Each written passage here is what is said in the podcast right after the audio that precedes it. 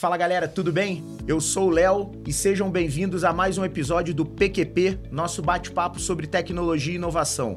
Hoje estou aqui com o Samir novamente, meu sócio e grande amigo, e além disso, uma presença muito, muito ilustre de um grande amigo de muito tempo, né, Murilo? Sim. Muito tempo mesmo. Vamos Sim. falar um pouco dessa história e hoje a atual é, vice-presidente de vendas da Performa, cara que veio para somar aí com a gente, contar um pouco da, da experiência e da história dele no mundo. Murilo, obrigado pela presença. Valeu, Léo. Tamo Obrigado, junto. Cara, tamo junto. Bem-vindo, Murilão. Obrigado, Legal, Samir. bom ter você com a gente. Bora. Murilo, vamos falar um pouquinho lá da, do início. Seus pais se conhe- Não, brincadeira. Até quando é pra voltar? É, Nasceu na barriga O- da mãe. é, Fala um pouquinho pra gente da tua trajetória, Murilo, até aqui. Sim. Bom, eu é, vim da carreira técnica, né? Então, eu sou formado aí em ciência da computação. Todos né? nós. Todos nós, né? E o engraçado, engraçado não, né? É que ao longo da minha trajetória, e aí programando, né? É, eu realmente não era um bom desenvolvedor, assim. né? Então, eu, eu tive aí um Vocês gestor. têm semelhança. É, a gente tem né? semelhança. que ele fala assim: olha, Murilo, acho que essa profissão não é pra você, essa área não é pra você, e que você tem talento pra mexer com pessoas, né? Então, eu tive aí uma. A, a felicidade de ter uma pessoa que notou isso. Aí eu fui atrás dessa. de, de me descobrir mais, né? Essa que é a verdade. E quando me descobri mais, eu optei por fazer uma transição para uma carreira de vendas, né? Então veio marketing, vendas, enfim, gerência de projeto, algumas potenciais áreas. E aí, estudando, eu optei por, por vendas, e aí foi assim. Foi uma transição de carreira interessante, aí onde, inclusive, eu comecei a fazer isso numa empresa aí multinacional, né? Então, ou seja, você tem, fora o corporativismo de uma empresa grande, uma transição de carreira acontecendo ao mesmo tempo. Então, sendo pré-venda e depois ser o executivo de vendas, né? Ou seja, então essa, essa virada é, integral para ir para vendas. Então, assim, foi. Aí no final, no Frigir, né? é, continuei na carreira de vendas e aí fui assumindo é, posições, depois ganhando destaque, batendo cota, enfim, aí foi acontecendo. A minha, a minha transição de carreira também teve um, teve um belo empurrão do André. Né? Hoje, nosso sócio lá na Performa, eu lembro. Primeiro dia do André, a gente, a gente trabalhou junto em outra empresa, coincidentemente, uma empresa onde nós nos conhecemos. Sim, né? sim. É, O André, no primeiro. Cara, parece piada, mas foi o primeiro dia de trabalho do André, ele tinha que dar manutenção num sistema que eu tinha desenvolvido. Né?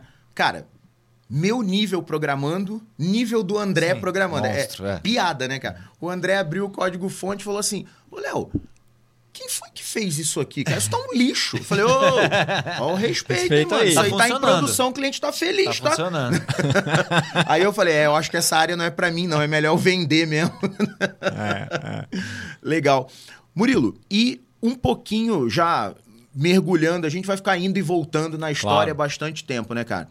E o teu envolvimento com inovação? Onde surgiu esse teu interesse por inovação, que foi até o que te trouxe Sim. perto da performance de novo? Sim, é. Bom, meu envolvimento com inovação é que eu sempre fui uma pessoa fuçada, assim, né? É, inconformada, de não gostar de ver as coisas como estão. Então, é o- é o famoso desafiar o status quo. É. Ah, por que, que tem que ser assim? Não dá pra ser diferente? E aí, isso traz, no mundo corporativo, incomoda, sendo bem transparente, Uhum, incomoda. sem dúvida. Né?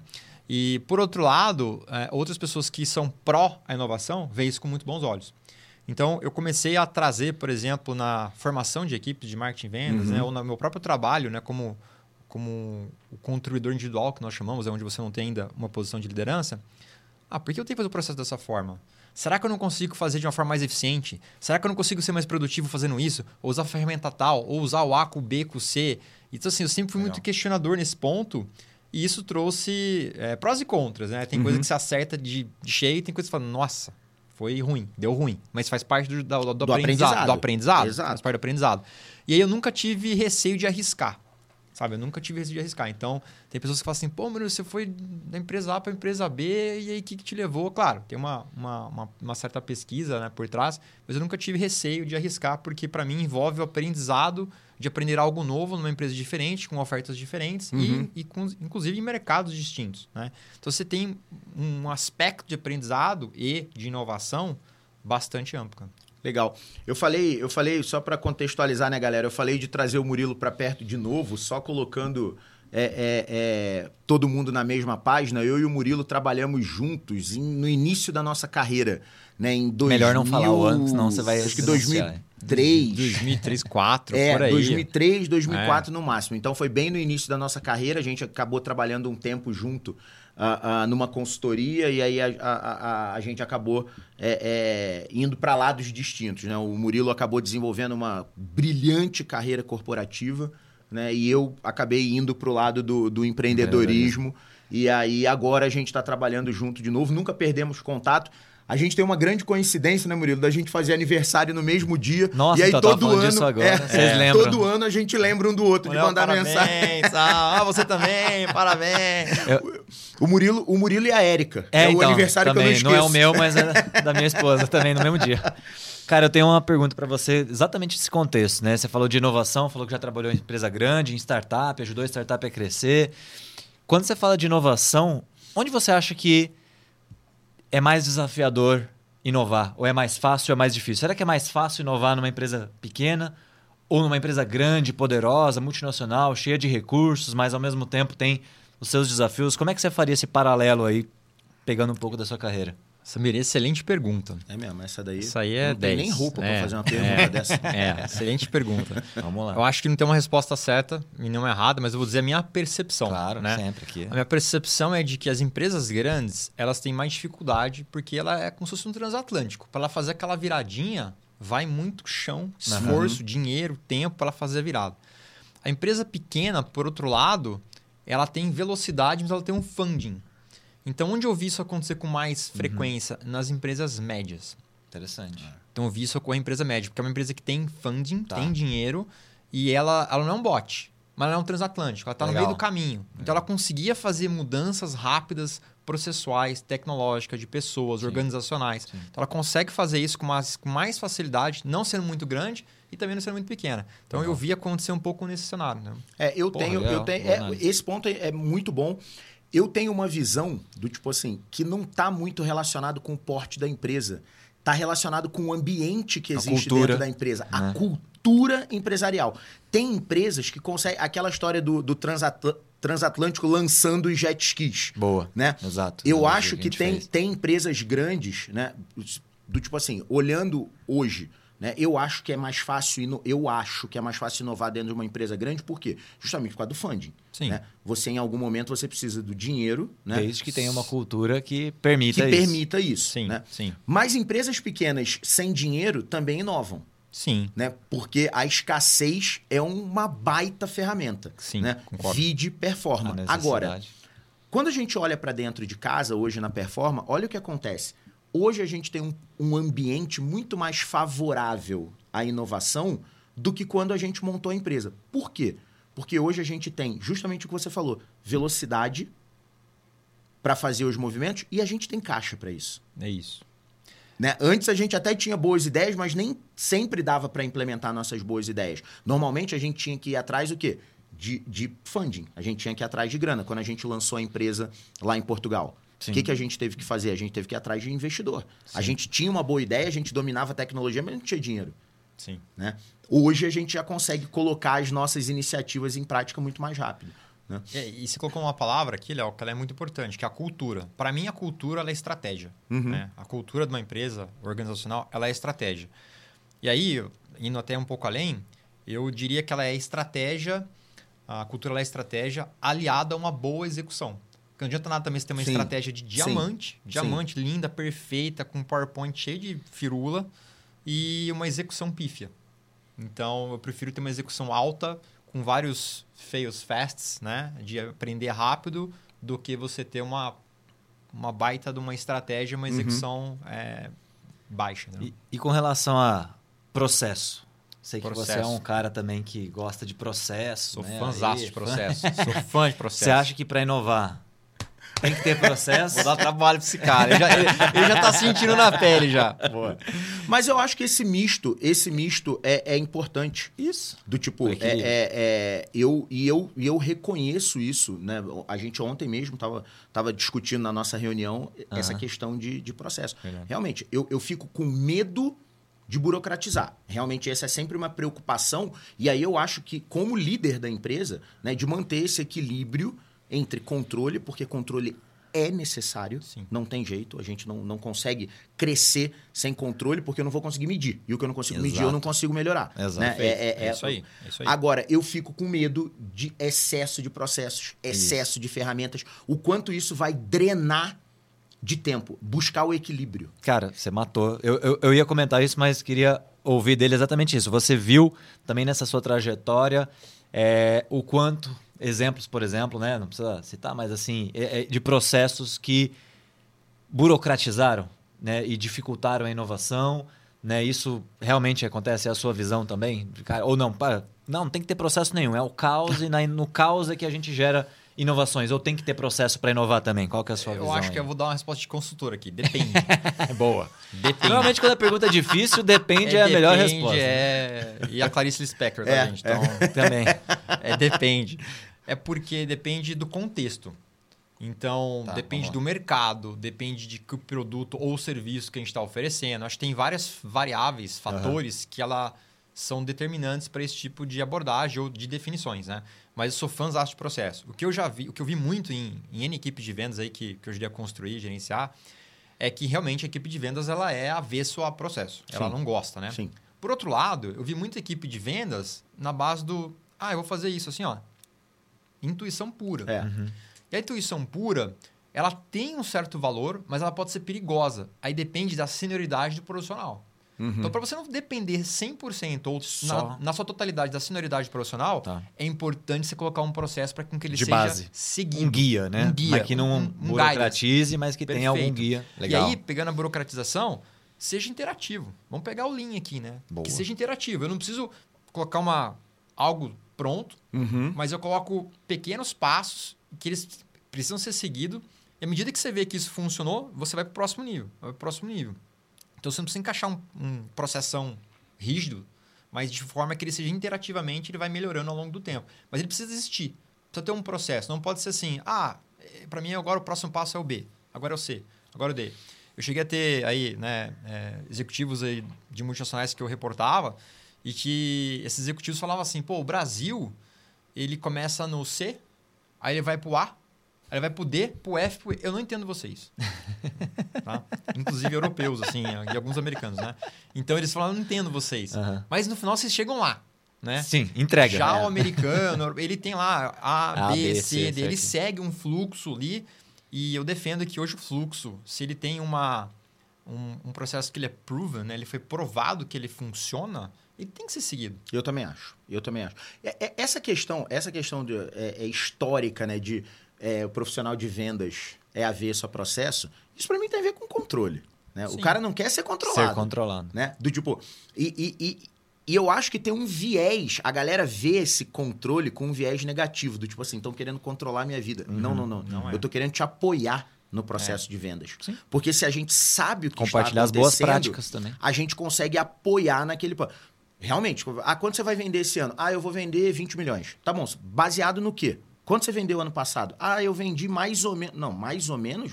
Se você não sabe o que você vendeu ano passado, do tipo, você vai crescer, qual é o teu plano de crescimento em cada cliente, quais são teus principais clientes, tu- isso traz um nível de controle que sabe o que que faz? Faz o cara ter que pensar. É isso. É, Faz o cara ter que pensar. Do tipo assim, ele vai ter que ter uma estratégia. E as pessoas não lidam muito bem com controle. Porque tem um negócio. Se eu botei algo no papel, do tipo assim, puta, eu vou vender pro Murilo um milhão. Quem tá dizendo sou eu. Cara, Mas eu vou te cobrar depois. É. Que você que colocou no papel. eu vou te cobrar. Né? E eu não vou te cobrar porque eu sou chato. Eu vou te cobrar porque, baseado nesse milhão que você falou que vai vender, eu vou ter toda uma estrutura organizacional por trás para apoiar isso. Eu vou precisar ter gente disponível, eu vou precisar ter carga, eu vou precisar ter alocação de pessoas, eu vou precisar ver qual torre vai entrar em qual momento. Isso gera toda uma movimentação na empresa que não é controle, é só organizando as peças para que a gente consiga entregar. Né? E aí fica esse viés do, do vamos olhar para dentro de casa. Quantos sistemas a gente já desenvolveu para cliente para controle de vendas? É, eu, eu, eu queria pegar um gancho, até uma. um videozinho que vi essa semana, né? Com o pessoal da, da equipe. Aliás, o, o, o Gui, mandar um abraço aí, Gui. Nosso time né, é, é, de agilidade. Que é do Bruce Lee, né? Um vídeo do Bruce Lee. Nossa, super antigo, né? E a gente Aham. que gosta de arte marcial também, né? Não sei se você faz alguma arte marcial. Não, hoje pelo não, jeito, não. Mas é o Bruce Lee falando sobre aquele tema da... a- ele fala assim, seja como a água. Né? Você já viu esse? Pô, a água, você bota a água no copo, ela vira o copo. Agora, você pegar, tira a água e bota na garrafa, ela vira a garrafa. Né? Então, é, é, é, é, é como que a gente tem esse equilíbrio, e ele fala muito sobre, sobre isso, sobre o equilíbrio, né? que tem muito a ver com Kung Fu, tem muito a ver para mim também com é, é, o conceito né, de adaptabilidade, de agilidade e como isso é importante né, num ecossistema corporativo. Então, ele fala, cara, se você tem controle demais, rigidez demais, você vira algo mecânico Sim. Sim. né? Algo extremamente mecanizado. E se você, ao mesmo tempo, trabalhar só no caos, né? sem formato algum, sem você... Custa muito caro. Exato. E não é custa caro de dinheiro, é, é, é de esforço. Exato. Tempo, é, é- tempo, é o né? caos. Né? É, é a água derramada, Uhum. vamos dizer assim. Uhum. Então você precisa ter o equilíbrio o tempo todo entre as duas coisas, né? Entre controle e flexibilidade e ter essa habilidade de se moldar, né? De ser amorfo, de não ser algo rígido, de não ser o gelo. né? Pô, De vamos colocar o, esse, esse vídeo, tá? Vamos colocar na, na A gente descrição. bota no link, É. né? Tá no eu, YouTube. eu queria trazer uma provocação em cima disso, né? Do outro lado, né? De, no caso, gerenciando várias equipes de vendas, né? Tem muitas pessoas de vendas que eu até tenho um lema para isso, né? Que muitos dos vendedores, vendedoras aí, ele é igual água. Ele vai pelo caminho mais fácil. Entretanto... Interessante. Outro, outra propriedade. Outra né, perspectiva, tá? Outra, outra perspectiva para você. Legal. Ele vai pelo caminho mais fácil. Entretanto, nem sempre o caminho mais fácil Sim. é o caminho mais efetivo, é o caminho que vai resolver uma dor Uhum, sensacional naquele cliente, que por sinal ele vai te pagar mais por aquilo. Uhum. Porque é o caminho fácil. Legal. Então, acho que aí tô trazendo uma visão mais de quem tá no lado de quem quer resolver problemas complexos. Afinal, Sim, o mundo é sim. muito complexo atualmente. Então, é, é interessante essa analogia da água, porque eu sempre usei ela de que, olha, É, uma outra propriedade que eu falei do mesmo elemento. Mas não é. exatamente, mas é, mas é dizendo que ele vai pelo Pode caminho ser, mais fácil. ser dúbio, né? Não é isso. Entretanto, eu não quero que ele vá pelo caminho mais fácil, vá pelo caminho de resolver problemas complexos com efetividade e, consequentemente, um ROI, um resultado. Hum, A sem dúvida. Não, podcasts dúvida. passados aqui, a gente falou bastante de resultado. Então, como é que eu posso mensurar Sim. esse resultado também? Boa. a Então, gente acho- falou sempre, cara, é, é entender qual é o problema certo antes Sim. de resolver certo Sim. aquele problema, aquele projeto, né? Entender qual é o seu A desafio, né? dor. Qual A é a dor. dor. A gente A falou dor. bastante disso, acho que no episódio também sobre design thinking, né? Sim, Nos outros sim. que a gente comentou aqui. Foi o bate-papo com a Mabi? Foi, é, com a Mabi a gente falou com a Carol também. Tá, com a Carol. né? É, a É, a Carol, gente isso. falou bastante né, sobre, sobre isso. E, e aí eu queria pegar um gancho, até eu vi que você trouxe uns, uns livros aqui pra galera, Sim. né? Que você é, é, é, falasse um pouco, a gente tava batendo um papo aqui né, na, na prévia sobre essa questão né, de, de, de regras, né, de processos. Você falou uma frase que eu gostei bastante de, de sobre, pô, como é que a gente tem muitas regras, mas ao mesmo tempo quer inovar. Sim. E aí, para inovar, você precisa quebrar as regras? Pô, então quer dizer que a gente tem que ser todo mundo. Né, é- é- é- é- é- é- entendeu? Tipo, quebrar realmente o status quo. Como é que isso é visto? Que dica você daria para a galera que está ali né, querendo inovar, mas que às vezes vive realmente numa empresa que tem muitas regras, que se sente Uhum. engessado, que se sente controlado? Que dica que você poderia dar para esse pessoal? É, acho que tem muita literatura boa sobre esse tema. Eu só acredito que nem toda literatura é aplicável para qualquer lugar. Para qualquer lugar. Claro. né? Então, por exemplo, acho que um livro muito comum aí é, é A Regra Não Ter Regra, né? Que é do Netflix, a história do Netflix, Legal. onde ele mostra que alguns processos eles foram sendo eliminados ao longo do tempo. Uhum. Só que muito disso é porque ele entra num campo abstrato. Vou dar um exemplo. Tá. É, reembolso de despesas de viagem, né? O que é o que é caro para você num jantar de negócio pode ser diferente para mim. Então por isso as empresas vão lá e colocam um número. Seu gosto é bem mais refinado. Pra né? Trazer. Eu já sento no boteco lá. Até de cerveja. É. Traz um litrão aí, bora. Depende do executivo que você tá falando, mas, mas, mas tudo bem. Brincadeira. Segue a linha. Segue a linha. Aí, e aí isso traz o quê? Um abstratismo do que o que é bom senso de jantar executivo para você é um, para mim é outro. Então Uhum. por isso a empresa vai lá e coloca uma regra. Se você vê a história lá do Netflix, ele vai lá e tira, ele vai tirando algumas regras ao longo do tempo. Inclusive uma delas é essa, que é você tirar, é, vamos tirar aqui a política de reembolso de viagens, né, despesa de viagem, né? Só que aí entra um outro tema. Que para você fazer isso, é, nesse livro se fala muito das densidades de talento. Para ter densidade de talento, eu estou falando de seniorização de equipes. Então, para fazer isso, eu tenho que ter uma equipe sênior. Para ter uma equipe sênior, eu tenho que pagar mais por isso também. Sim. Então, é, é uma série de fatores para dizer o seguinte: isso dá para ser feito ou isso não dá para ser feito. Né? Então, assim, sou. É, acho que tem vários livros que a gente pode falar sobre esse tema. Acho que dá outros podcasts só sobre Legal. alguns temas aqui, É. né? Sobre, por exemplo, confiança, sobre como a confiança pode abalar é, a equipe de uma maneira tão drástica que vai afetar N projetos. Né? Não só nesse mês, mês que vem e por aí vai. Então, acho que tem vários temas aí comportamentais que a gente pode falar e que podem ajudar ou pode prejudicar. Mas eu, geralmente eu prefiro evitar o abstratismo, porque eu acho que o abstratismo ele, ele gera falta de clareza. Porque é, em alguns casos. Mas que- então tem que ter regra. é, depende. É, depende. É, o time é sênior. Estamos aqui com o Mas- consultor Muri. O time é sênior, não é sênior. Acho que tem, tem Tá. fatos, né? Então você vai ver. Tem outro livro lá que é o Powerful, né? Pat McCord, que ela menciona, inclusive, pô, se eu gerencio a equipe assim lá na Netflix, será que eu não posso gerenciar a equipe de marketing vendas dessa mesma forma? É, entretanto. Entendi. Cada É, só cenário que, só que marketing de vendas é muito número, né? É- A metrificação deles é mais fácil do que R&D, do que desenvolvimento, Pesquisa e né? desenvolvimento. Desenvolvimento, né? Aham. Então, é muito mais fácil a metrificação em marketing e vendas. Então, então acho que tem perfis de prof- profissionais diferentes, é, culturas diferentes, porque aí, Uhum. nesse caso, a cultura ela é uma estratégia competitiva da companhia, né? Então, Interessante. então aí... Eu acho que é bem legal isso que você falou, porque tem muita gente que tenta copiar modelos. Sim, Né? Pô, então o próprio Spotify né, Uhum. é- é- fala exatamente isso. Né? Hoje é o modelo Spotify, quando se fala de agilidade, etc., foi muito copiado. sim. Né? E se você pega os criadores, né? outro dia eu estava lendo um artigo sobre o pessoal que criou o modelo falou assim: não, mas a gente não criou pensando para ele ser copiado, a gente criou para a gente. Sim, sim. E aí o que funciona aqui, galera, talvez não funcione. E várias empresas que tentaram e, e- e- e não tiveram sucesso, ou tiveram que depois entender, pivotar e mudar, porque ele foi criado para uma empresa que já tinha uma cultura, né, que já tinha né, é- é- é uma, um, uma- um avanço de estrutura de produtização, Eu né, de microserviço, já nasceu daquele jeito. Se você tenta pegar esse modelo e aplicar numa outra empresa que faz software também como eles, mas com outra cultura, com outra tecnologia, não funciona. Eu vejo Né? Então, esses é interessante, modelos, né? eu vejo esses modelos, Samir, muito mais como um guideline. Exato. Entendeu? Do tipo É assim, isso. cara, ó, a, a gente É fez mais ou menos por esse caminho, isso, é. A gente fez mais ou menos Adapta aí para você. isso. Mas você tem que olhar para dentro de casa É isso. para medir, primeiro, a aderência, né? O processo pode ser maravilhoso para o. Spotify. Ele não vai funcionar na performance. Exato. É outro contexto. Um exemplo, né?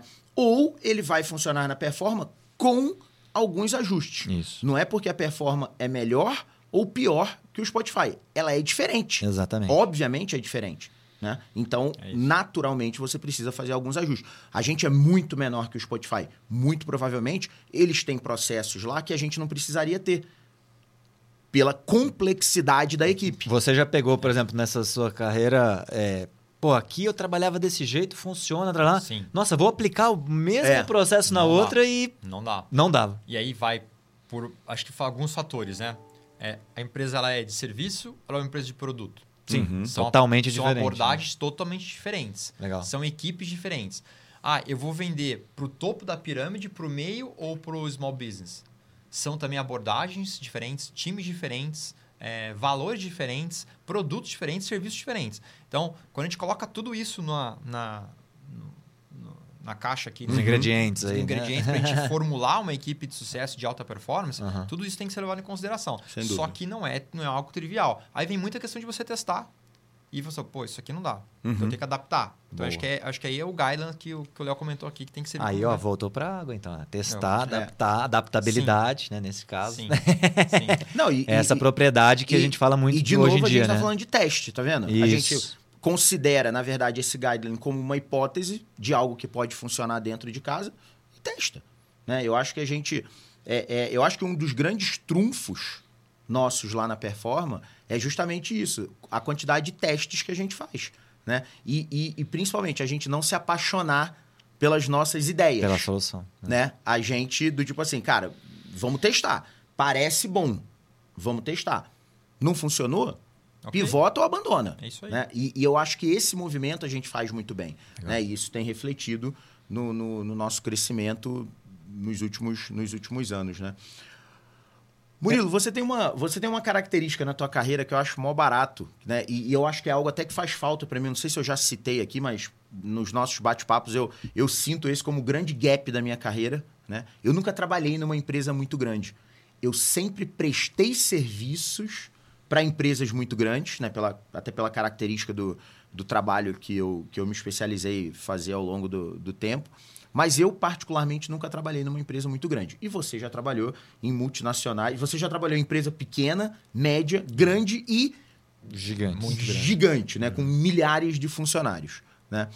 É... Cara, qual, qual, qual a, a diferença do dia a dia de trabalho de uma empresa gigante e de uma pequena? Excelente pergunta, Léo. É, é muito, a diferença é brutal, né? A, a grande, a super grande, eu trabalhei uma empresa Fortune 100, né? Então, uhum. é uma empresa que ela tem... Os processos já estão estruturados. Então, a variabilidade de processos ela é bem menor. Mas aquilo já é proven, já é provado que funciona. Uhum. Então, você tem menos alteração uhum. nisso com as empresas. Uhum. Ela tem funding.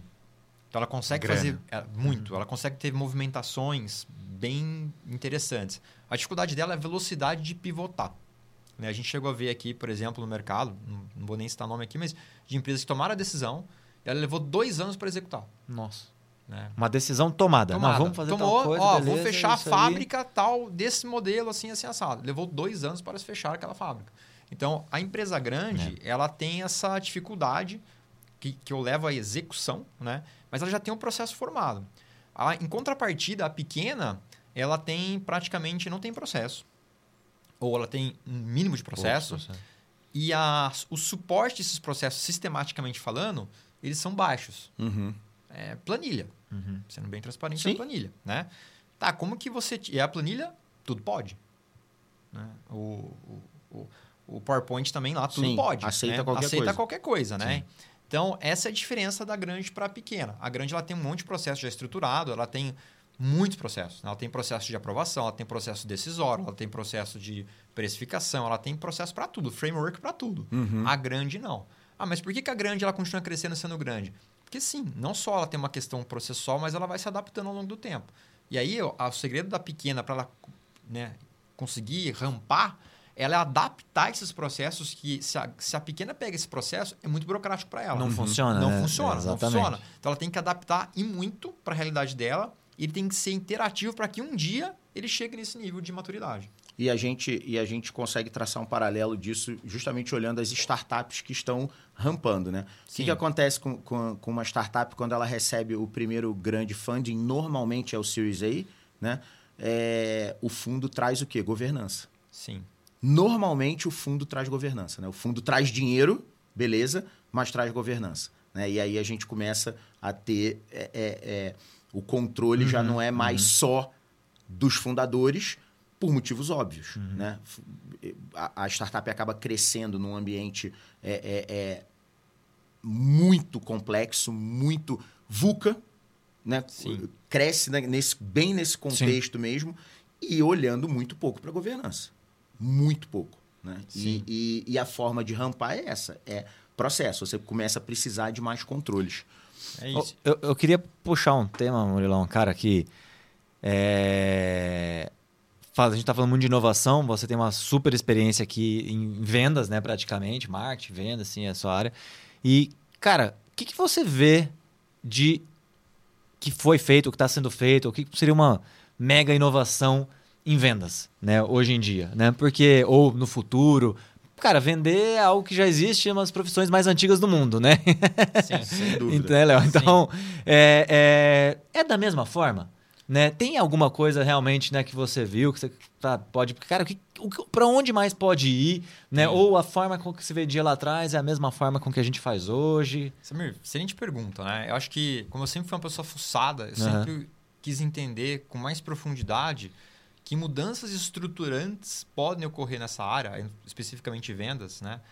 Que você pode se antecipar ela para você ser um diferencial competitivo lá na frente. Né? Legal. Né? Então, acho que uma dessas mudanças é, é, dramáticas assim, que houve nos últimos, posso dizer, 5, 10 anos, é que a forma de compra, o comportamento de compra para as empresas, ele mudou muito nos últimos anos. Então, geralmente, quando você comercializava com uma grande e uma média empresa, você contratava pessoas que tinham alto relacionamento naquelas empresas. Então, eles abriam portas, eles iam lá e fechavam as oportunidades. Né? Hoje em dia, como as decisões elas são mais consensuais, ou seja, eu não dependo de uma pessoa para fechar, Tá. eu dependo de vários diretores, diretoras num, num corpo Aham. executivo que dá um ok para aquela, para aquela oportunidade estruturante, a gente tem mais pessoas no processo decisório. Então isso faz com que o processo se alongue. E aí começa a surgir uma série de categorias de empresas é, oferecendo ferramentais diferentes para resolver problemas diferentes da área de vendas. Então, ah, como é que você cria uma máquina de vendas que ela é. Porque tem, tem tipos de máquinas de vendas diferentes. Você tem aquela máquina padrão, que você tem lá um diretor de vendas e os executivos de vendas, né? Com marketing apoiano. Você tem aquele fo- forma de vendas que ela é uma, uma- uma- como se fosse uma linha de montagem, né? Eu tenho lá uma pessoa que, que gera demanda, eh, ela qualifica uma demanda, Sim, funil, joga né, para o executivo de vendas, ele vai lá, desenvolve, negocia, fecha.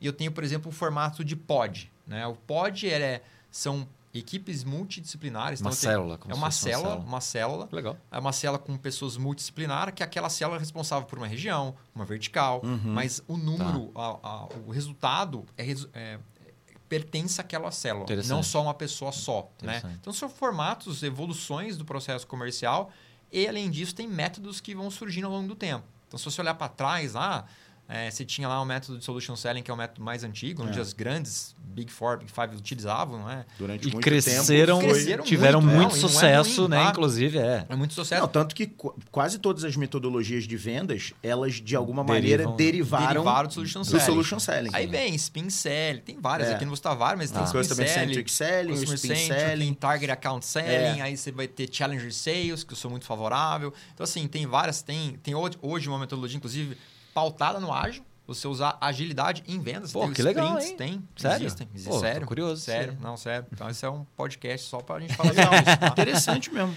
É, você falou do, de, de pods, já me lembrou um pouco sobre, sobre Sim, isso, né? Sobre sim. agilidade. Olha que legal. Um paralelo entre Achei passagem lembrado de bastão. podcast. Também do pod. Performa que pode, hein, pessoal? Nossa, eu sou super engraçado, viu, pessoal? Mas porque, cara, é multidisciplinaridade. É isso. né? Antigamente, também na execução de projetos, né? Eu sou uma pessoa mais de delivery, né? Hoje, então, de entrega de projetos, gestão de projetos, né? É, é, não, não tenho tanta bagagem no comercial, apesar de vender um pouquinho de vez em quando. Eu já falei, você é um monstro vendendo, cara. Imagina. Então, mas quando a gente fala de entrega de projetos, tem muitas também, né? Tem. No passado a gente também via as coisas acontecendo como uma corrida de revezamento, com passagem de bastão. Não, fiz minha parte, agora Tó faz É. a sua. Já qualifiquei, então agora é a sua vez. Então fica, sabe, aquelas brigas, né? né? Entre é, é, até onde vai cada etapa. E hoje, na entrega de projetos, a gente fala muito sobre squads, né? Ou seja, o que é o squad? É um isso. time multidisciplinar que, cara, isso. o resultado é, é, é- é sucesso É de todos. é Ou todos têm sucesso, ou isso. todos falham. É isso. Né? Isso você, você vem aplicando também Isso nessa área. Legal. vem uma evolução da- das equipes comerciais para aplicar esse mesmo método para as equipes de marketing e vendas, como um todo. Que massa. Então, todo mundo é responsável por aquele número. Não é só, por exemplo, o executivo de vendas. Não é só um número do diretor de vendas. Então, claro, o diretor de vendas ou o VP de Sim. vendas, ele tem aquele número, ele tem uma equipe abaixo dele, ele tem a... a- a- E aí, todo mundo ele faz parte da, da construção daquele número de forma conjunta, contendo N pessoas. Desde geração de leads por marketing, ou, ou outbound, ou inbound, aí não vou entrar no mérito aqui, mas todo mundo faz parte daquela, daquela pod, daquela squad, e aí eles trabalham em conjunto para que aquele número seja atingido. Então, quando alguém falha ali, e faz parte da falha, o erro, né? Ó, a Mas gente- tem mais gente pra apoiar, né, é, Murilo? agora eu preciso acompanhar, agora eu preciso apoiar aqui, eu preciso de um apoio mais aqui. Então, a, a Aham. própria célula, ela se. Posso dizer que ela se auto se regula. Ela se autorregula, porque ela sabe o que está pegando, né? Com profundidade, seja na vertical que ela trabalha, ou seja na região que ela trabalha. Entendeu? Então isso ajuda muito. Ela se auto se regula a si mesmo, né? pro, pro número, pro número ser atingido. Né? Não, isso é interessante. Eu, o, o, o, trabalho do Squad, eu acho ele, ele muito bom, principalmente nessa questão do apoio. Né? De você não se sentir sozinho em nenhum momento do processo. Sim. Né? Você está caminhando junto. A Não, uma gente fala, né? meio- sozinho, é. sozinho você vai mais Mais rápido, rápido. mas em grupo você vai mais longe. É né? isso Isso, é, isso é. Cara, é- essa é a frasezinha de, de Facebook Uhum. Clichê, é. mais real que existe. Sim. Do tipo, é muito verdade isso. Como a, a- trabalhando em, em, em células, a gente consegue regular realmente a falha de um e do outro. Nem todo mundo está bem 100% do tempo. É isso aí. Mas também é muito difícil estar todo mundo mal ao mesmo tempo. É exatamente. É, quantas vezes a gente já entrou junto em reunião e às Que vezes um um não performou tava legal, o muito outro melhor que o já outro. Exatamente, apoia e vice-versa. E naturalmente isso Natural. acontece, É. né? E não fica aquela. Não, não, peraí, é que isso aqui não- era a sua É, fala, é, não é a minha. exato. né? Do tipo, não tem essa. do- é. É, é a questão do momento.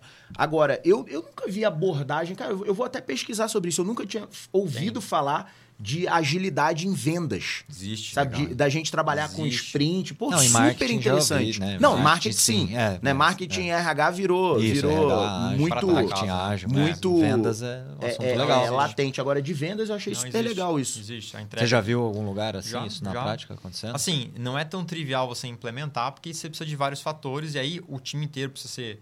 É, De sabe, novo, você vai acabar caindo na questão da seniorização das equipes. Sinalização, conscientização. Aí é aquele famoso tripé, né? Pessoas, processo, tecnologia. Isso tem que estar bem estabelecido Aham. para que aquela metodologia possa ser aplicada na Colocar sua um método. integralidade. Então, senão, fica uma parte funcionando, você fica meio manco, né? Então, acho que esse é um ponto. Se bem que eu, tô- eu falei aqui da seniorização da, da equipe, Depende É. qual mercado você vai atender. Exato, porque Depende. teoricamente, se você está dentro de um squad, nem todo squad precisa ser sênior. Né? Depende. Não dá para fazer um time só de Lionel Messi. É. Né? Não, não tem como. Isso não faz É, sentido. Por, por isso que eu falei lá atrás, né? Que quando você, aí, na formulação de equipes que atende o topo da pirâmide, o meio e, e as pequenas empresas, né?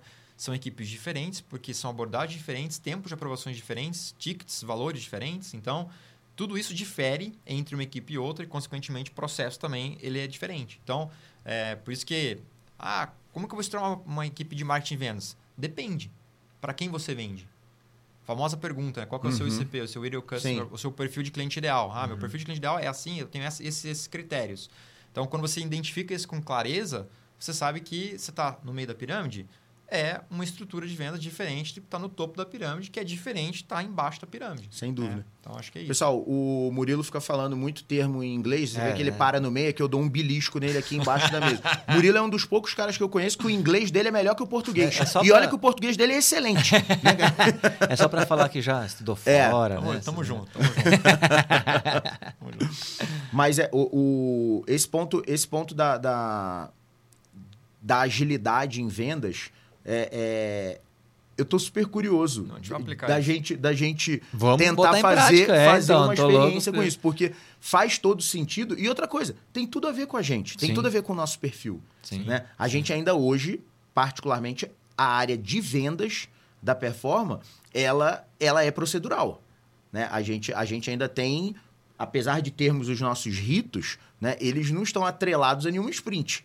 Né? Os nossos ritos são ritos tradicionais de uma equipe de vendas, Sim, sim. é, é como outra qualquer. Muito, muito interessante o ponto. Murilo, dentro dessas empresas, você, você tem um outro. Você participou de um momento é, muito, muito importante de uma grande empresa da região, que foi quando a. a- a- acho que a gente pode falar, porque é uma empresa, Sim, inclusive, sim. que eu admiro pra caramba, que é a CIT. Você teve perto lá da Sensidia, da CIT, no momento Sim. que eles estavam que eles estavam escalando, né? E, e, e a CIT é uma empresa que sempre teve muito processo, né, cara? Sim, e, cara, e- e você vê que não é, não é, não é à toa que cresce. É isso. Né? Não, não, é, não foi sorte. Né? Não- é muito mais questão de processo, pessoa e tecnologia do que pô, deram sorte. Né? Não, Muito pelo exato. contrário. Né? Pelo Acho que o contrário. que menos tem envolvido é sorte. Né? Muito mais competência. Esse processo de, de, de crescimento de vendas, os primeiros grandes negócios e tudo. Como é esse momento dentro da empresa? Porque é um momento muito parecido com o nosso atual. Né? Da gente estar começando a fechar muito comumente os contratos de sete dígitos, coisa que, puta, cinco anos atrás não era assim. Né? Hoje, quase todos os nossos deals já são deals de sete dígitos Sim. e etc. O, o momento é parecido, né? Do tipo, É, excelente pergunta, Léo. Sim, é, eu acho que aí, inclusive, é, envolve um pouco do que a gente até falou antes, né? A, a seniorização da equipe ela começa a ser outra, porque não é só a venda. Aquela entrega ela é uma entrega com uma responsabilidade também mais alta, Aham. porque eu estou falando de sete dígitos, não estou falando de seis, sim, eventualmente oito dígitos. Então, começa a ter é, o que eu chamo de oportunidades estruturantes. E quando eu tenho oportunidades estruturantes, eu, eu elenco outras palavras junto, né? É, e duas delas que vêm sempre à mente aqui é organização e preparação. uhum, Eu preciso organizar, eu preciso me preparar muito bem para aquilo. Não só para ter uma reunião produtiva com, com um cliente ou com uma empresa que pode ser um cliente, bem como para entregar aquilo com profundidade e com, com a expectativa ajustada, né? Porque o pai da frustração é a expectativa É, mal ajustada. mal né? ajustada, exatamente. Então, quando eu ajusto a expectativa com o cliente, eu tenho todos esses elementos sem ponta solta, e aí, resolvendo uma dor com profundidade, eu quantifiquei a dor, eu mensurei a dor, tudo isso, a gente coloca isso dentro do, do, vamos dizer, do, do pacote para a gente fechar uma oportunidade estruturante, não tem como dar errado. Uhum. O problema é que isso é uma questão procedural. Né? Muitas vezes, na pressa, não, manda aquela proposta assim, assim, assado. E aí você fala assim, mas por que o cliente quer isso? Não, porque ele pediu. Mas por que ele quer? Eu estou acostumado a dizer assim para uma equipe, né? Então, imagine que o cliente, ele está... Hipoteticamente, tá, gente? Então, vamos lá que o cliente está pedindo assim para você. Léo, eu preciso de um sapato amarelo. Uhum. Aí você fala assim, tá bom, sapato amarelo, que legal. Te vendo. Né? É, amanhã. agora. Em vez de eu falar tô amanhã, tô, tô te vendendo, ela falou assim, É. "Ô, me conta, um, onde você vai usar o sapato amarelo? Ah, vou usar ele na terra. Só, hipoteticamente, porque a gente fala, ah, vou usar ele na terra. Ah, que legal. E você vai usar na terra? Qual Pra quê? velocidade? Qual a velocidade você vai ter? Não, eu vou correr. Então, eu vou correr na terra sapato. Não tá fechando a conta. É. Você, como comercial, você sabe que não fecha a conta. E aí vai da Quanto habilidade... custa? Quanto custa? Ele Então- insiste, então, né? mas aí vai da habilidade é, da equipe de vendas ter a percepção de que não é o momento ainda de ela mandar uma proposta. A gente, a gente faz essa, Direto. essa analogia lá na Performa. é, A gente fala da malinha de dinheiro, né? É. O cliente bota a mala de dinheiro em cima da mesa. Ó, eu quero um app pra... Cara, Calma. Por que você quer fecha a tua malinha de dinheiro, guarda ela aí. Uma hora a gente fala dela. É. Por que, que você quer um app? Vamos Por que, que você já problema. tá falando da solução É. se a gente nem discutiu o problema Mas tô ainda? curioso dessa do sapato amarelo. O que, É, que era? então, Conta a história até o final então- agora, então- que não, eu vou então- morrer então de aqui Não, era um tênis. Na verdade, o cliente precisava de um tênis. Mas deixa ele Exatamente. Mas assim, aí a conclusão, vamos pegar a linha mais... coach- Conclusão, não, eu vendi um sapato Era o preto. chapéu. Não, Eu vendi um um chapéu. não, achei que ele ia chegar no chapéu, sei lá, alguma coisa assim. Mas isso faz com que a gente... Um carro, né? E, e- você falou uma coisa lá atrás, né? faz a gente parar para pensar. Então, ou seja, se eu estimulo a equipe, é, marketing e vendas, a pensar, ou seja, dar dois passos para trás para dar dez para frente, é com esse tipo de abordagem. Então, minha regra número um, o meu conselho número um, né, é qual é o problema que o cliente tem? Uhum. E Boa. qual é a quantificação dessa dor? Porque aí é onde mora o perigo. Muitas vezes eu falo assim: olha, eu quero esse copo, eu quero essa mala. Tá, mas o porquê disso e o quanto custa? Por exemplo, se você não fizer nada hoje, nada hoje, você não comprar essa solução, quanto vai te custar? Sim. Vai te custar onde? É na imagem?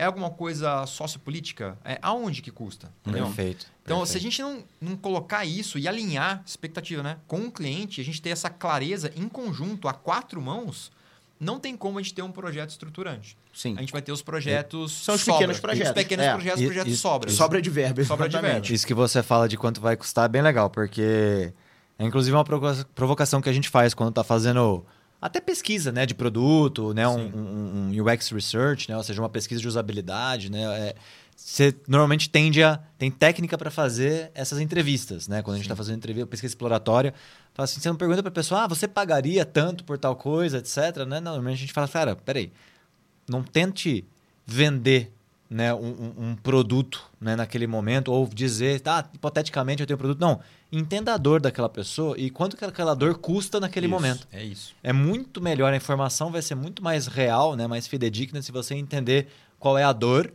do que se você tentar ficar É, você comprar. Explorando a Numa situação hipotética, você compraria? Eu falei, ah, se é hipoteticamente, eu compro. É. Mas se for dinheiro, é dinheiro hipotético, dinheiro de mentirinha, né? Exatamente. Quanto isso custa na real? Então eu acho que é muito legal essa É, fala sua de que falando, eu sou rico. Compro é tudo. tudo. É, mas aí, assim, se você não fizer nada, o quanto isso vai te custar? É isso aí. né? Então, acho que... É que existem alguns termos, né? Não tem no, no- no português aqui, né? Mas é... Lá vem, que- lá vem, que- o gringo, Eu vou, é. eu vou falar um, um termo só, né? Vou é, beliscar, hein? que é o, o termo é chamado compelling event, né? Um- não Ah, é? existe um- uma tradução para evento Compelling compelido, né? event. Compelling event, que é assim, o que que que catástrofe vai acontecer, Tá. né? Boa. Se você não tomar uma ação até uma data tal. Eu tenho que te associar um tempo. Uhum. Então, vou dar um exemplo simples aqui. Eventualmente alguma regulação É. que você precisa ser, aderir Exatamente. àquela regulação que vai gerar uma multa para você. Quando isso ocorre, as empresas mexem. E se você tem aquela solução ou algo que pode ajudá-la em parte daquele problema, pronto.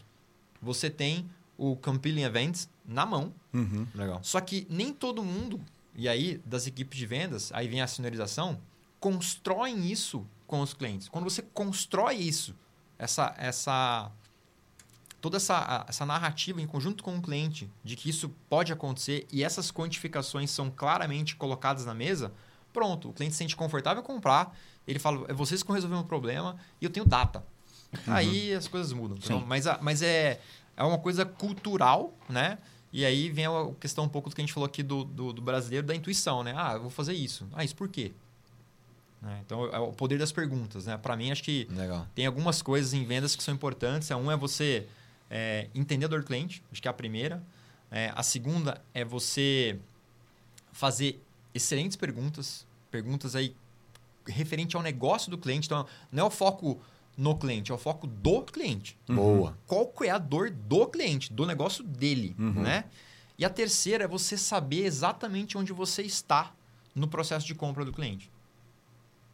Olha que legal. E normalmente quando você não sabe onde você está é porque você não está bem você tá posicionado. Tá perdido. Ah, já... ah, não, você já é perdeu. Sério, já é sério. Normalmente quando você não sabe é porque você está mal posicionado. É, exato. Do, tipo, é fato isso. Eu achei muito legal essa essas analogias, né? Olha, fazer um comparativo, né, com os papos que a gente vem tendo aqui, como quantas similaridades tem, né, quando a gente fala sobre inovação, sobre as metodologias, né, como que isso casa, né? Talvez uhum. são outras palavras, né, Sim. outros momentos, mas cara, a gente falou muito aqui sobre entender a dor, né, sobre entender o problema, apaixone-se pelo problema, né, não pela solução. Uhum. E para mim tem um ponto comum em tudo isso que você falou.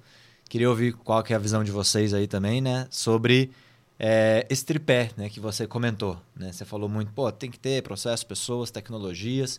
É, você falou de processos para crescer, estruturar, né? a gente já falou um pouquinho sobre isso. Mas eu, eu tenho uma, uma, uma visão, queria ouvir de vocês, assim, que um ponto comum entre tudo isso são as pessoas. Sim. Sim. Né? É, é, é meu ponto de vista, por onde a gente começa? Então, eu sou uma empresa, quero crescer, eu quero inovar, quero estruturar, quero vender mais, enfim, né? cada um tem o seu desafio, seja um empreendedor, microempreendedor ou empreendedor, ou seja uma grande corporação, todos passam pelos mesmos desafios, né? cada um no seu nível, e todos precisam olhar seus processos, precisam eventualmente de tecnologia né? para ajudar acelerar, e precisam de pessoas. Sim. Por onde a gente começa? Cara, pessoas. Eu acho Por quê? que... Porque, Samir, 100 pessoas... Vamos lá, como que uma empresa Legal? nasce? É, é, é, só a gente regredir lá na, na, na sementinha. Não, pessoas, não há dúvida. Exatamente. Boa. Como, como nasceu acho. a performance? De um bate-papo meu e do André. Né? Como é que a gente criou uma torre nova?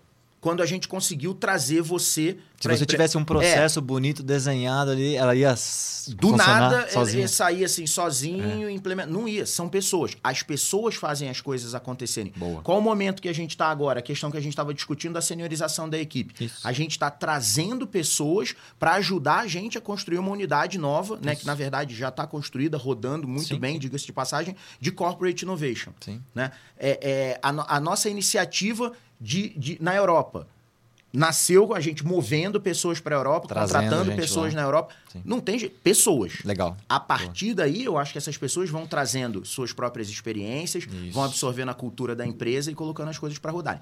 Minha crença é essa, do tipo, Sim, não, é um, não é um, um, não é isso, é isso. uma tese de, de mestrado é, é nem doutorado, mesmo, mas é a minha crença. Mesmo para mim exatamente esse é o ponto comum, né? E quando a gente fala do design, a gente sempre fala isso, né? Comece pelas pessoas. Pelas pessoas. Né? É, é, é, é os outros vêm a reboque. Uhum. É né? Essa é a minha crença também, concordo. E, cara, você mesmo já tendo uma empresa já estruturada, pô, se você tiver os melhores processos do mundo, vamos dizer assim, mas não investir Sim. nas pessoas, é, é, a ordem para mim não é essa. Até quando a gente fala de Kaplan Norton, por exemplo, né, Balance Scorecard, qual é a base, né? É pessoas, pessoas recursos pessoas. humanos, né? Pessoas. As pessoas mais capacitadas, né, mais treinadas, né, mais motivadas geram processos melhores. Processos melhores geram clientes mais satisfeitos. E uhum. clientes mais satisfeitos geram resultados financeiros Sim. melhores. E isso é um ciclo virtuoso, porque o resultado financeiro você reinveste nas pessoas. Sim, é isso aí. Né? Então, esse é o ciclo do Balance Scorecard, tá, pessoal? A referência é BSC, para quem quiser a gente é, é, pesquisar um pouquinho mais sobre essa teoria né, de Kaplan Norton. Cara, que funciona, é a base do crescimento do plano estratégico de várias empresas né, que já né, é, é, que utilizam esse conceito. E é muito legal como as coisas se combinam. Sim, né? Quando a gente sim, fala de design, sim. também a base são pessoas. Quando a gente fala né, de modelos de crescimento, quando a gente fala de plano estratégico. É, e esse é o nosso propósito, né? Na performance não é à toa, é desenvolver pessoas para construir o Para futuro. construir o futuro. E, e aí, Léo, você tocou num ponto que é chave, né? Dos dois, né, Samir? Com pessoas, né? O que eu aí, fazendo um, um balanço até das grandes empresas, das, das startups, etc, né? Quando você fala de pessoas, você traz pessoas com perspectivas e experiências passadas. Sim. Não é, você não vai equalizá-las, não é isso. Né? Você pode equalizar a experiência em termos E nem, de... nem deveria, né? deve, a diversidade deve. é Exata- super per- importante. né? Perfeito, perfeito. A diversidade aqui, ela... E Hoje ela apareceu rapidinho ali. Rapidinho, nem É. ficou para. Nem, nem ficou fazendo os barulhos. acaba, É. né? Mas só para fechar aqui o, o raciocínio, o que eu vejo de diferença é que o que é muito importante nessa questão de pessoas é você trazer a vulnerabilidade dessas pessoas para a mesa. Quando você traz a vulnerabilidade, e aí sim você consegue trazer aprendizados, ciclo de aprendizados contínuos para a mesa. Legal. Isso é diferente do corporativismo. Né? O corporativismo ele não te permite dizer que, você- que eu errei. Né? É. é muitas empresas grandes é assim, você não pode falar que você não sabe. O medo Por mais erro, que as né? empresas digam, não, pode também. falar. Mas nos bastidores, não é assim que a coisa acontece. Uhum. Já ao contrário na- nas startups e nas empresas menores, né? Pô, vamos aprender. A gente declara que a gente não sabe, mas a gente vai atrás. É um contraponto muito grande. Aí tem até um livro aí da, da René Brown que eu recomendo aí vocês assistirem, que é o lerem, né? Que é o, o em inglês, né? Dare to Lead. é, enfim, a gente A pode gente traduz a gente depois. traduz aqui, Dare, Dare to to Lead lead. da René Brown, onde ela fala sobre aí o poder da vulnerabilidade. Também tem um vídeo dela no TED, também excelente para assistir, Eu já recomendo. assisti esse vídeo, é né? legal. Vamos Então, colocar no, ele é no bom. link. É, no link aqui É da bem René legal. Brown, então assim, falando sobre vulnerabilidade, onde você Isso. trata as pessoas para com que elas, sim, elas podem falar, eu não sei, eu não consigo. Isso aí. É, e geralmente no, nas empresas grandes isso não se fala muito, né? Você fala, eu sei, eu sei tudo. né? Isso vem com a confiança também, né? Cara, que, eu sim. ia falar exatamente isso. né? Cara, como é, é uma das melhores formas de você perceber a autoconfiança e aí não tem questão de senioridade envolvida, porque a gente, a gente vê isso em estagiário, em gente com um ano de... É o cara que vira, olha no teu olho e fala calmamente, eu não tenho a menor ideia do que você está falando. Normalmente é uma pessoa autoconfiante. Porque do tipo assim, primeiro, autoconfiante e que se sente seguro no ambiente que tá. Essa é outra, é outra leitura muito importante que a gente Que tira sabe que pode falar isso sem. Ele, ele né, está a numa verdade, rede de 100%, segurança 100%, psicológica. Exato, né? pode de 100% falar assim, sincero. cara, eu não sei, porque ele sabe que ele não vai ser punido, obviamente, e que é do tipo assim, é mais um para ajudar ele a adquirir esse conhecimento. Do tipo assim, é, quando a pessoa abre, é- essa questão da vulnerabilidade é legal, porque realmente quando a gente traz uma vulnerabilidade, é o seguinte, você seta a tua, a tua zona cinzenta e traz mais pessoas para te ajudarem a resolver aquilo. Ou pessoas que sabem como, como matar ou mitigar essa vulnerabilidade, ou mais pessoas para te ajudarem a falar: caraca, realmente, isso aqui é, é interessante, vamos pesquisar. Então você traz mais gente. Eu gosto muito, muito. É, é uma das características que, que mais me agrada em profissional. É o cara que fala claramente: eu não sei fazer isso. Sim. Ele não vai ser punido. A gente vai dar um jeito de adquirir esse conhecimento. Né? Ou dentro de casa, ou contratando alguém para cuidar disso, ou trazendo alguém para dar um curso, ou mandando a pessoa fazer um curso. Tira a hora do seu dia e vai estudar isso. Enfim, a gente vai criar um plano para mitigar essa, essa vulnerabilidade. Muito interessante esse ponto. Muito legal mesmo. sim. Pô, aqui realmente quando começa a ficar legal, né, É, Léo? a Cris vem e É- manda é parar. Sempre Parar. assim, É. agora tá Ela é engatando. especialista nisso. Aqui Tá tem engatando algum- o Tem negócio. alguns assuntos pra gente poder fazer Dá em outros ficar-. Acho que Eu, eu queria falar só um negocinho que sobre pessoas para terminar, o quanto na nossa experiência de, de mentoria de startups, né? O Murilo também está engajado no ecossistema de startups. É, muitas vezes a gente está investindo em pessoas, Sim, mais sim. do que na ideia, né, É. ou no produto, né? Quantas vezes a gente passou aí por bets, né, de aceleração e bancas, né, de, de avaliação, e aí você vê, cara, olha, seu produto, tal, essa ideia, mas essa startup tem, tem futuro, porque a gente está investindo em pessoas. Na pessoa, Né? sim, Você está vendo, então, né, é, é, o quanto é importante você estar rodeado né, é, de, de pessoas melhores do que você. Sim. Né? O que a gente fala sempre aqui. Né? Eu acho adoro ser o é mais legal. burro da mesa. É. É, e isso, né? Buscar realmente estar rodeado de pessoas boas e, e- e isso vai trazer né, resultados, né? Depois Perfeito. melhores, processos melhores. Se você seguir essa linha, né? Eu acho que é algo, um, um recado aqui, para mim, é um ponto comum de tudo que a gente falou, Uhum. né? De inovação em, em vendas, cara. é- é, pode ser que um dia tenha, né? Não sei, um robô aí, inteligência artificial que venda sozinho, aí o Leirão aposenta, É, vai para não, as Bahamas, porque vai o pro mundo é- Caribe. Eu acho, eu acho que o mundo é muito O mundo é complexo. relacionamento. Exato. O mundo é né? relacionamento. O mundo é Ainda complexo acho que não isso. vamos ver isso vivos, né? É muito complexo mas isso. mas é o que eu falo, não existe relacionamento entre empresas, né? Isso, existe nem- relacionamento entre nem pessoas. entre máquinas, É, né? existe relacionamento entre pessoas. Quando tiver relacionamento entre máquinas, eu acho que a gente tá enrolado. Então, será que um dia uma IA vai vender para outra IA? Bom, bom ponto. Louco, né? Cara, não Falando de duvido. futurismo É, aqui, não né? duvido. Quando a gente olha, se a gente for falar, fazer futurologia, não duvido. É. Né? Já, a, a gente já, já aconteceu tanta coisa, Sim. né? O, o tanto que a medicina avança, É. do tipo, imagina quando a gente conseguir a tecnologia avançando. Tudo bem que os avanços da medicina estão muito casados com os avanços da tecnologia também, né? Sim. Mas é, é- é, a gente avança, a, a raça humana avança numa velocidade que eu não duvido. Não dá para duvidar de nada, não dá né? pra No duvidar de futuro, Mas nada. não nesse futuro Legal. próximo. Galera, infelizmente chegamos ao final do bate-papo, né? Eu, muito eu bom. posso dizer que eu tenho a honra e o privilégio de ter esse bate-papo com, com esses dois caras quase todos os dias da minha vida, porque felizmente a gente trabalha junto e isso para mim é, é um grande prazer.